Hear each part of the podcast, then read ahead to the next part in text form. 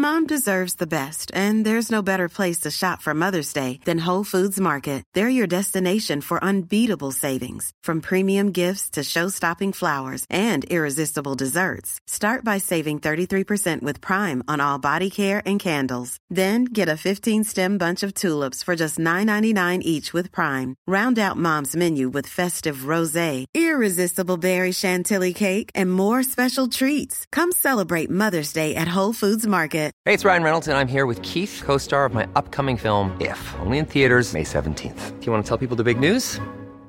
All right, I'll do it. Sign up now and you'll get unlimited for $15 a month in six months of Paramount Plus Essential Plan on us. Mintmobile.com slash switch. Upfront payment of $45 equivalent to $15 per month. Unlimited over 40 gigabytes per month. Face lower speeds. Videos at 480p. Active Mint customers by 531.24 get six months of Paramount Plus Essential Plan. Auto renews after six months. Offer ends May 31st, 2024. Separate Paramount Plus registration required. Terms and conditions apply if rated PG. When you're ready to pop the question, the last thing you want to do is second guess the ring. At Bluenile.com, you can design a one-of-a-kind ring with the ease and convenience of shopping online. Choose your diamond and setting. When you find the one, you'll get it delivered right to your door. Go to Bluenile.com and use promo code LISTEN to get $50 off your purchase of $500 or more. That's code LISTEN at Bluenile.com for $50 off your purchase. Bluenile.com code LISTEN.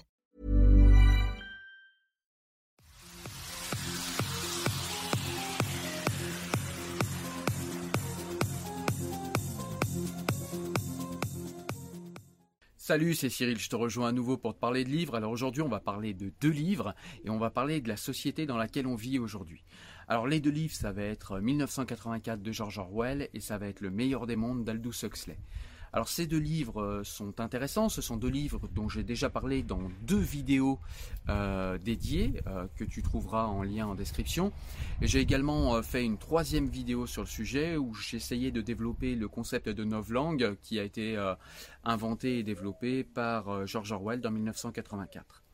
Alors souvent dans la société, on écoute dire voilà, la société aujourd'hui ressemble à 1984 de George Orwell, ou bien non, ça ressemble plus à euh, le, au meilleur des mondes de euh, Aldous Huxley, ou bien certains disent euh, voilà, euh, c'est un petit peu entre les deux, il y a un petit peu de l'un, un petit peu de l'autre. Et en fait, moi je te proposais aujourd'hui tout simplement de te dire euh, non pas la vérité, mais te dire ce que je pense par rapport à ça, quels sont les éléments de la société qui me font penser à 1984 de George Orwell et quels sont les éléments de la société qui me font plus penser au meilleur des mondes d'Aldous Huxley. Alors déjà, un bref rappel de ce que sont ces livres. Alors ce sont deux dystopies. Dans 1984, c'est plus une dystopie en fait où euh, la société est tenue par la peur, par la terreur, mais aussi par la violence brute, par la force brute, donc la violence physique, est tenue également par euh, eh une histoire qui est refaite, c'est-à-dire euh, la mémoire collective qui est manipulée. Je l'ai dit euh, par le concept de novlangue, c'est aussi une euh, dictature et un totalitarisme qui est tenu par euh, par les mots, par la sémantique. On appauvrit le vocabulaire et comme tout le monde le sait, on pense avec des mots et plus on appauvrit le vocabulaire et moins euh, on est capable de penser complexe, subtil. Et puis il y a même tout un pan en fait de réflexion qu'on ne peut plus avoir si on n'a pas les mots pour y réfléchir. Donc ça c'est la euh, dictature et le totalitarisme version George Orwell. On a également euh, donc une dystopie dans le meilleur des mondes d'Aldous Huxley. Seulement là, on est sur euh, une soft dictature, si on peut dire ça comme ça. C'est tout simplement en fait une dictature par la consommation, une dictature par le conditionnement. Le conditionnement est très très important euh, dans le meilleur des mondes d'Aldous Huxley puisque les enfants en fait naissent euh, naissent plus des ventres de leur mère. Ce sont des bébés éprouvettes qui, dès leur jeune âge, euh, sont envoyés dans des centres, dans des écoles où on, euh, les imbibe d'images, donc par des écrans. Et euh, on les imbibe aussi également d'un savoir fonction de la classe à laquelle ils vont appartenir. À laquelle, fonction de la classe à laquelle on les aura assignés. Et donc il y a tout un pan comme ça en fait qui est de la alors les enfants ne naissent plus des mères, il n'y a plus forcément d'amour entre les couples et il y a beaucoup de conditionnement en fait dans le meilleur des mondes. Et en fait euh, ce qui est euh, différent entre 1984 et le meilleur des mondes, la plus grosse différence, c'est tout simplement que dans 1984, eh bien euh, il y a une dictature qui ne se cache pas, qui est là et qui vous interdit de penser certaines choses hein, puisque sinon vous seriez coupable de crimes par la pensée Et puis vous avez le meilleur des mondes qui lui est plus une dictature qui ne dit pas son nom et qui aurait des allures et des apparences de démocratie. Voilà. Et donc je vais essayer de te dire plus précisément ce qui aujourd'hui dans notre société me fait plus penser à 1984 et ce qui me fait le plus penser au meilleur des mondes.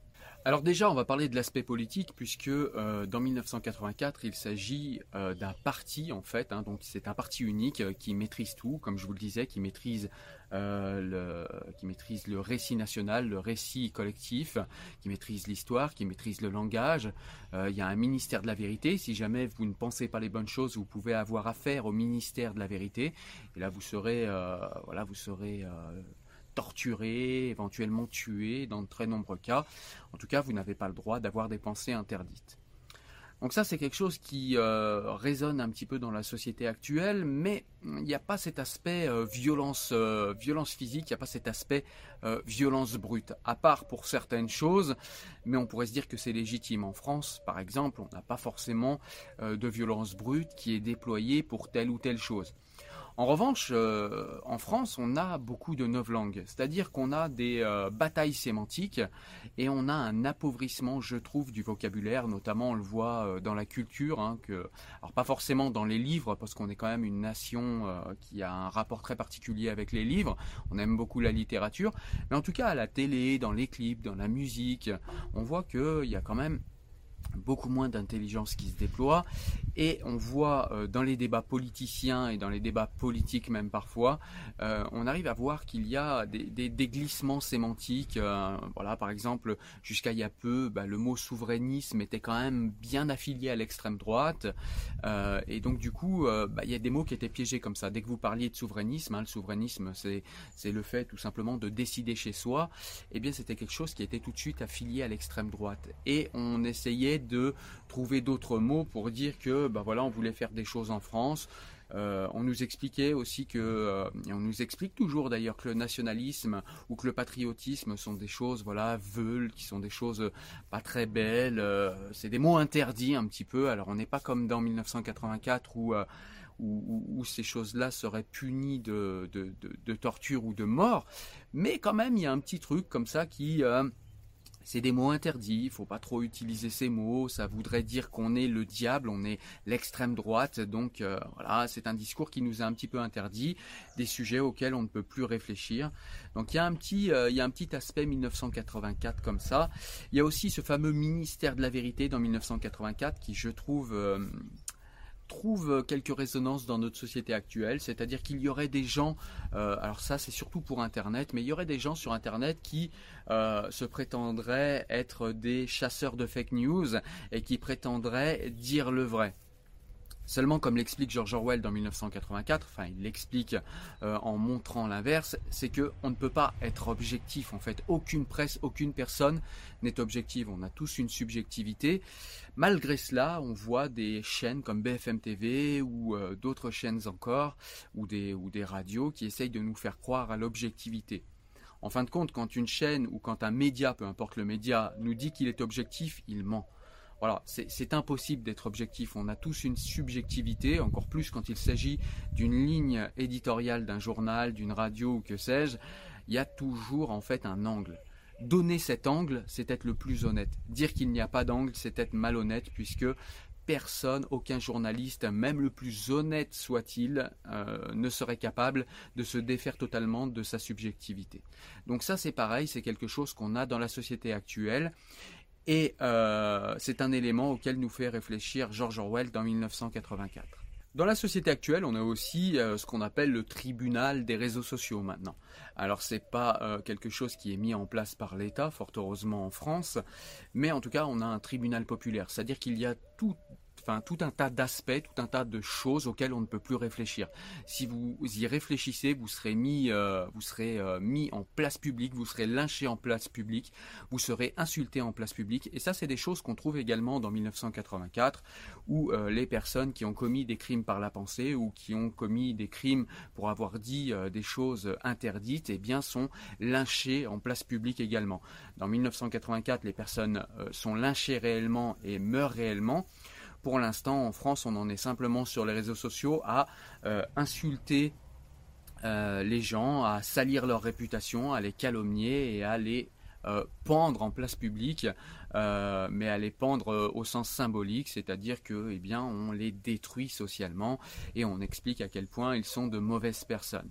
Donc par exemple, on peut se dire que c'est le cas euh, pour euh, en ce moment euh, J.K. Rowling aux États-Unis, où elle a osé dire que des femmes, que les, êtres humains qui ont des règles, ça porte un nom, ça s'appelle des femmes, et elle a fait hurler la communauté LGBT.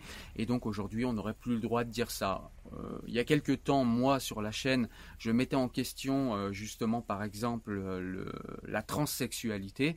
Eh bien, c'est des choses euh, auxquelles, selon ces gens, on n'a pas le droit de réfléchir. Sinon, euh, on va être pathologisé euh, exactement comme dans 1984, c'est-à-dire qu'on est victime d'une maladie. Euh, vous voyez, tout ce qui est en ce moment islamophobie, christianophobie, judéophobie, etc. Toutes ces choses, nous n'avons pas le droit de parler de certaines choses, sinon nous allons être pathologisés, psychologisés, et nous serons atteints d'une maladie mentale, en l'occurrence la phobie. Certaines de ces phobies sont censées vouloir dire haine, mais en tout cas, au niveau sémantique, on parle de phobie parce que nous serions, ça, ça, met en fait dans l'inconscient collectif que nous serions des malades à rééduquer. Et donc, ça nous interdit de penser euh, tout un tas de choses, euh, comme la transsexualité, je le disais, comme l'homosexualité. Voilà, il ne s'agit pas de dire que c'est mal, que c'est bien, qu'il faut tuer, qu'il faut mettre ces gens en place publique. Ça, il s'agit simplement en fait de penser de réfléchir encore ces choses, et nous n'avons plus le droit d'y réfléchir, nous n'avons plus le droit, et c'est d'ailleurs euh, souvent la dictature des minorités qui nous l'interdit, et vous êtes lynché en place publique si jamais vous dites quoi que ce soit euh, que ces gens ne veulent pas entendre. Alors toujours sur le même principe, il y a également euh, un aspect 1984 dans le fait que certains lanceurs d'alerte en France soient complètement ostracisés. Je pense là récemment, euh, je vous mettrai ici euh, l'image euh, et le lien en description. je pense à cette personne à Pôle Emploi qui a été viré pour faute grave parce qu'il a trop bien fait son travail. Et donc c'est une personne qu'on tente de virer de son emploi parce qu'il a tout simplement expliqué à des demandeurs d'emploi et eh bien que on leur cachait leurs droits et qu'ils étaient mal informés sur leurs droits et il leur a fait récupérer pour certains beaucoup d'argent. On parle de plusieurs milliers d'euros. Euh, donc voilà, et cette euh, personne-là a été virée, donc elle va se battre, il y aura un procès.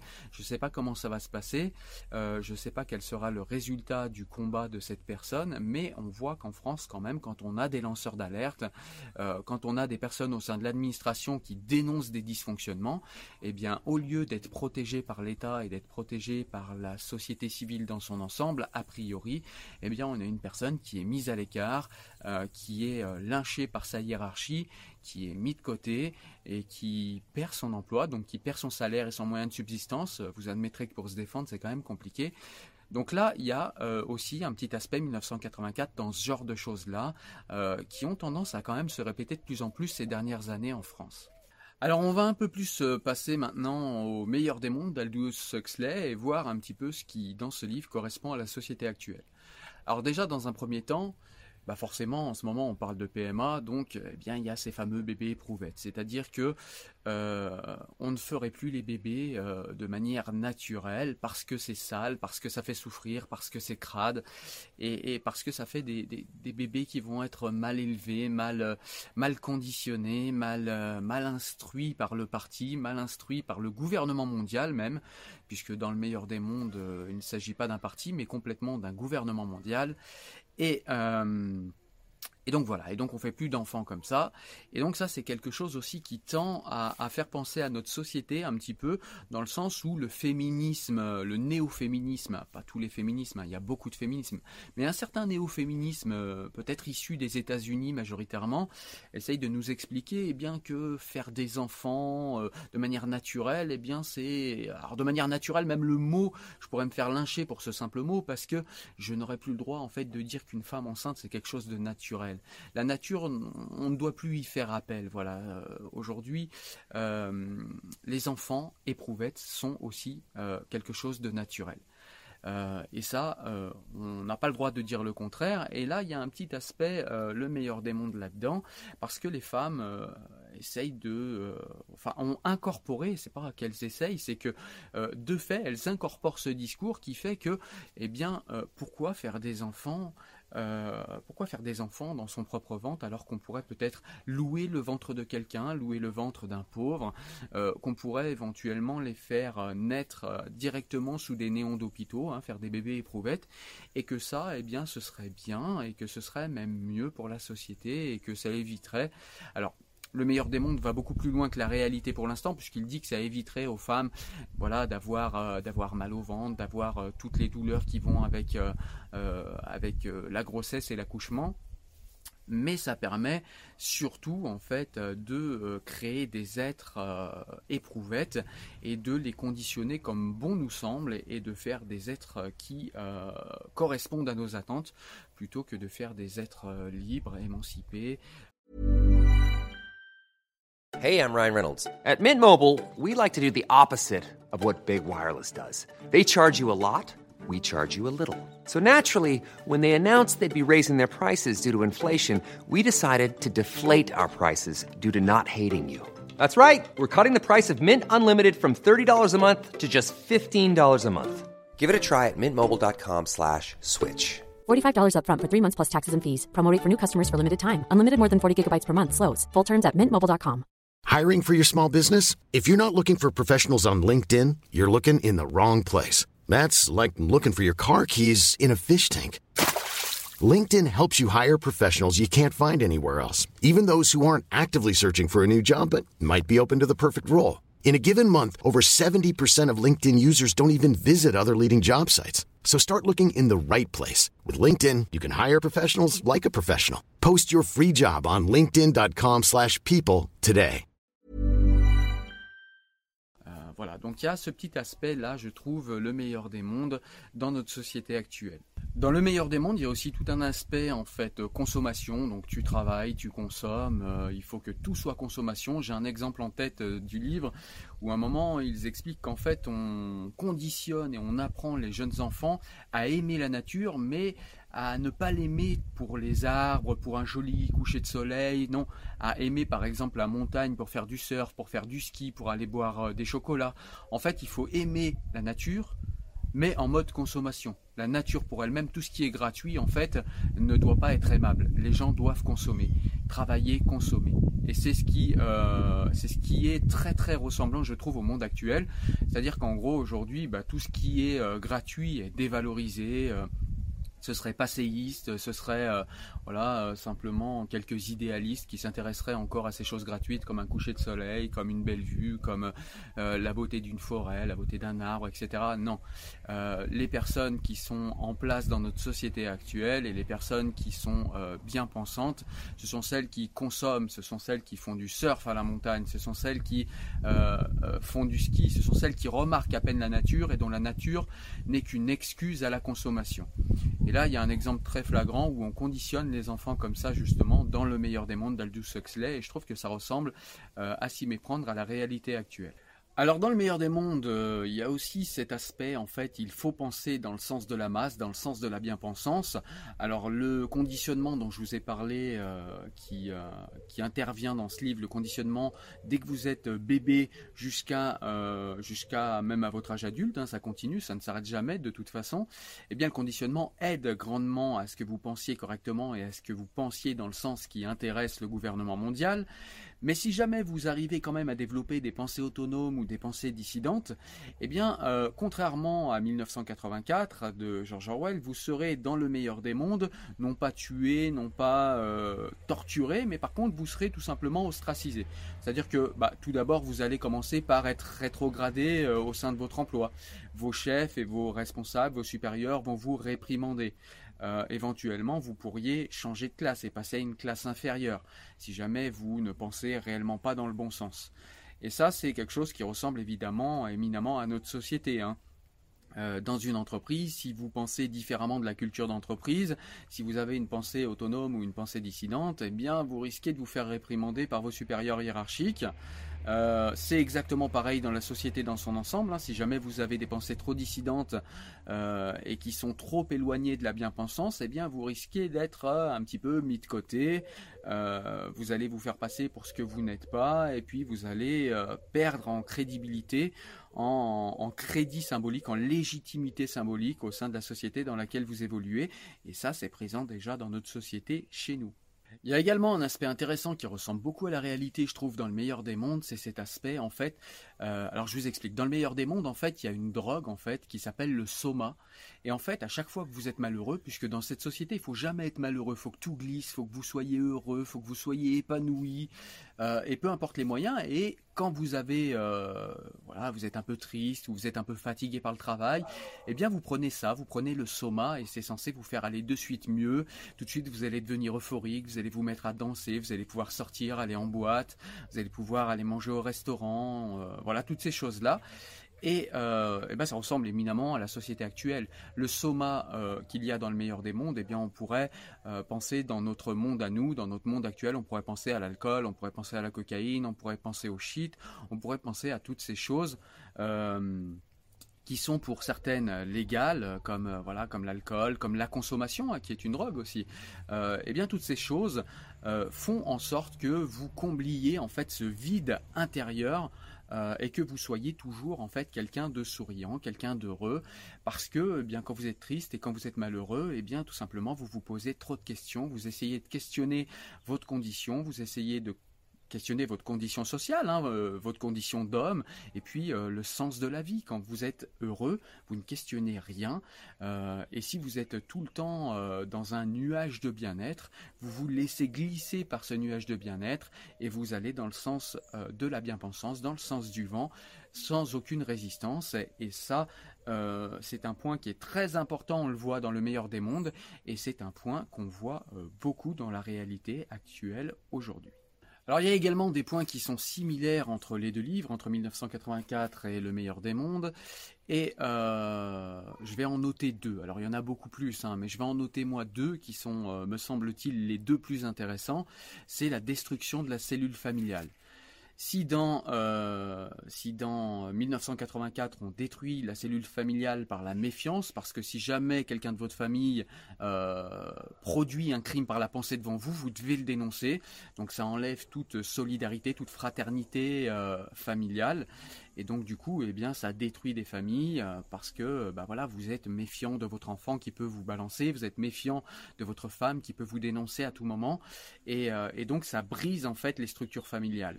Dans le meilleur des mondes, euh, c'est la même chose. La cellule familiale est détruite, mais pas pour les mêmes raisons on détruit la cellule familiale parce qu'on pense que bah, de toute façon on n'a plus besoin de structure familiale pour élever les enfants puisque dans le meilleur des mondes les enfants sont élevés par le gouvernement mondial, donc ils sont pris en charge euh, depuis euh, le bébé éprouvette jusqu'à euh, jusqu'à l'âge d'être un adulte.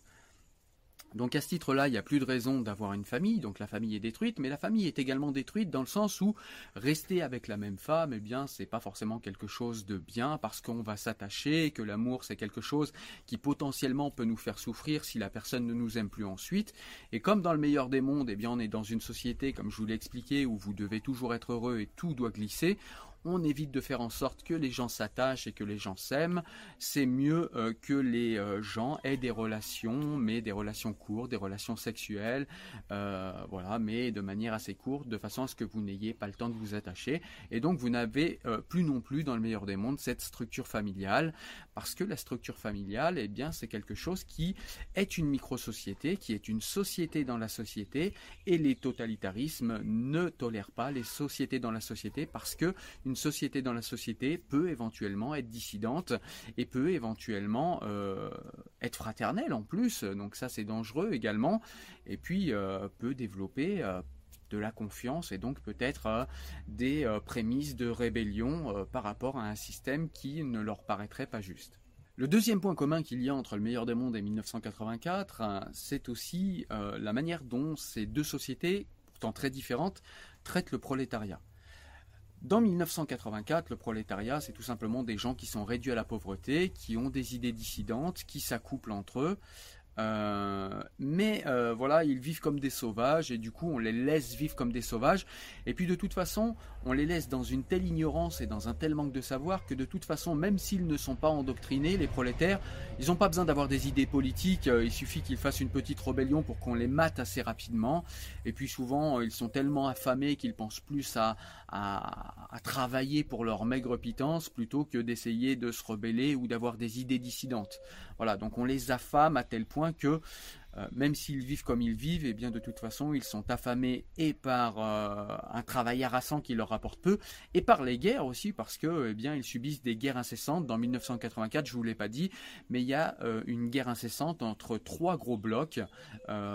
pour en savoir plus, hein, je vous laisserai voir dans le lien où je parle précisément de ce livre, mais voilà, il y a trois gros blocs qui sont toujours en guerre, et donc du coup, bien les prolétaires sont pris là-dedans et donc ils n'ont pas le temps de former, et ils n'ont pas les moyens non plus intellectuels de former des idées dissidentes, puisque de toute façon, eh bien ils n'ont pas d'école, et puis ils ne savent pas ce qui se passe de toute façon à l'intérieur du parti, donc on cherche même pas à les endoctriner, on cherche juste à ce qu'ils ne se mêlent pas de ce qui se passe dans le parti. Point et à les maintenir à distance. Il y a également un aspect dans 1984 qui ressemble beaucoup à notre société actuelle, et c'est assez récent, c'est... Euh, alors j'ai failli oublier, mais voilà, j'en parle maintenant, c'est euh, cette fameuse surveillance de masse.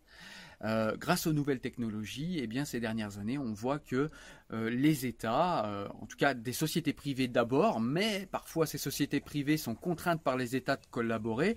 Alors tout dépend l'état de la société. Hein. On comprend qu'en Chine, c'est beaucoup plus compliqué pour une société privée de refuser au Parti communiste et à la dictature chinoise de collaborer, alors qu'en France c'est peut-être un peu plus compliqué, mais n'empêche que ça existe aussi. Et donc, eh bien, tous les appareils que l'on a, que ce soit les smartphones, que ce soit les informations qu'on donne nous-mêmes euh, sur les réseaux sociaux, eh bien, tout ça participe à une grande surveillance, à une grande surveillance de masse qui ressemble beaucoup à 1984 et qui permet euh, à ceux qui sont en face de nous, non pas euh, dans notre monde à nous aujourd'hui, non pas encore comme dans 1984 de nous tuer ou de euh, nous torturer en cas de mauvaise pensée, mais ça permet de nous contrôler de nous envoyer des contre-idées, de nous envoyer en fait les informations qui peuvent éventuellement influer sur notre manière de penser, et c'est ainsi une manipulation de masse qui a lieu. Dans 1984, il y a un petit peu ça, mais on est plus vraiment dans, euh, dans la force physique et dans euh, l'interdiction vraiment euh, de penser. Donc il y a l'aspect dans nos sociétés actuelles, il y a l'aspect surveillance de Big Brother dans 1984, mais il n'y a pas encore l'aspect violence et torture qu'il y a dans 1984. Donc nous, en France, on peut se dire qu'on a l'aspect surveillance. Dans des pays euh, totalitaires comme la Chine, il y a l'aspect également violence, puisque euh, s'il y a euh, des pensées dissidents en Chine, on l'a vu avec le coronavirus, il y a des médecins qui disparaissent, il y a des scientifiques qui disparaissent, on les voit plus jamais, et ça c'est typiquement orwellien. C'est vraiment ce qui se passe dans 1984. Donc euh, voilà. Nous, en France, on s'en tient pour l'instant à l'aspect surveillance de masse et manipulation des masses, puisqu'on sait ce que pensent les masses, et si on sait ce que pensent les masses euh, de manière euh, de plus en plus précise, grâce aux réseaux sociaux, grâce aux écoutes, grâce à ces choses-là, grâce aux smartphones hein, notamment, et puis aux ordinateurs, eh bien, on arrive à manipuler les masses. En France, pour l'instant, on en est là, à simplement la manipulation des masses. Donc je dirais qu'on a un semi, voilà, un semi début de Big Brother en France mais qui n'est pour l'instant pas coercitif, euh, qui est simplement dans la manipulation. Voilà, je vous ai donné euh, dans cette vidéo les grands points qui selon moi font euh, que la lecture de 1984 de George Orwell et du meilleur des mondes de Aldous Huxley sont des livres majeurs qu'il faut avoir lus pour comprendre la société actuelle, parce que selon moi nous sommes à mi-chemin entre les deux. Même si je pense qu'on est quand même plus près du meilleur des mondes d'Aldous Huxley, on est quand même aussi, il y a quelques aspects Big Brother dans notre société qui sont pas laissés de côté quand même et qui sont à surveiller de très très près. Voilà, mais en tout cas, euh, j'espère que tu as compris par cette vidéo où j'essaye de te montrer euh, en quoi la réalité euh, ressemble aujourd'hui à ce... ces deux dystopies qui ont été écrites euh, il y a plusieurs décennies, et donc il faut impérativement que tu lises ces deux livres. 1984 de George Orwell, c'est un livre qui est très prenant, c'est euh, limite, euh, c'est une dystopie, mais on dirait un thriller, c'est vraiment un, livre qui, euh, à certains moments, m'a pris à la gorge, m'a serré la gorge, donc c'est vraiment, c'est bien écrit, c'est vraiment un, livre génial qu'il faut vraiment avoir lu. Et puis, Le meilleur des mondes d'Aldous Huxley, je trouve, est un peu moins bien écrit, j'ai eu un peu plus de mal, je sais pas, c'est le style, je sais pas, mais j'ai un insister, faut insister vraiment. Et, et là, vous découvrez des des comment dire des pans de réflexion qui sont vraiment très très intéressants au regard de la société actuelle et à mon avis notre société actuelle en France aujourd'hui en 2020 en tout cas dans les années 2000, euh, ressemble beaucoup plus au meilleur des mondes d'Aldous Huxley que euh, à 1984 de George Orwell. Donc même s'il est difficile à lire, c'est quand même un livre qu'il faut lire. Il va vous faire comprendre tout un tas de choses. Voilà, écoute, c'était Cyril pour te parler de 1984 et du meilleur des mondes et de euh, la relation qu'il y a avec le réel et la réalité actuelle de ce que nous vivons. Moi, je te dis à très bientôt pour parler à nouveau de livres ou pour éventuellement des débats. Porte-toi bien, ciao ciao, salut.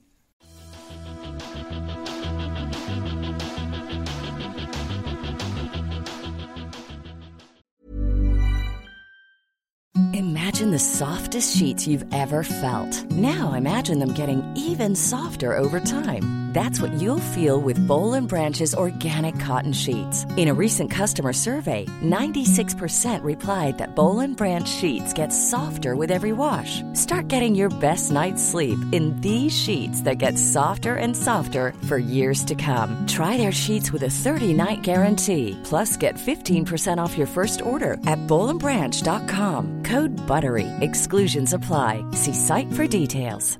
Hey, it's Paige DeSorbo from Giggly Squad. High quality fashion without the price tag. Say hello to Quince. I'm snagging high-end essentials like cozy cashmere sweaters, sleek leather jackets, fine jewelry, and so much more. With Quince being 50 to 80% less than similar brands. And they partner with factories that prioritize safe, ethical, and responsible manufacturing. I love that. Luxury quality within reach. Go to quince.com slash style to get free shipping and 365 day returns on your next order. Quince.com slash style.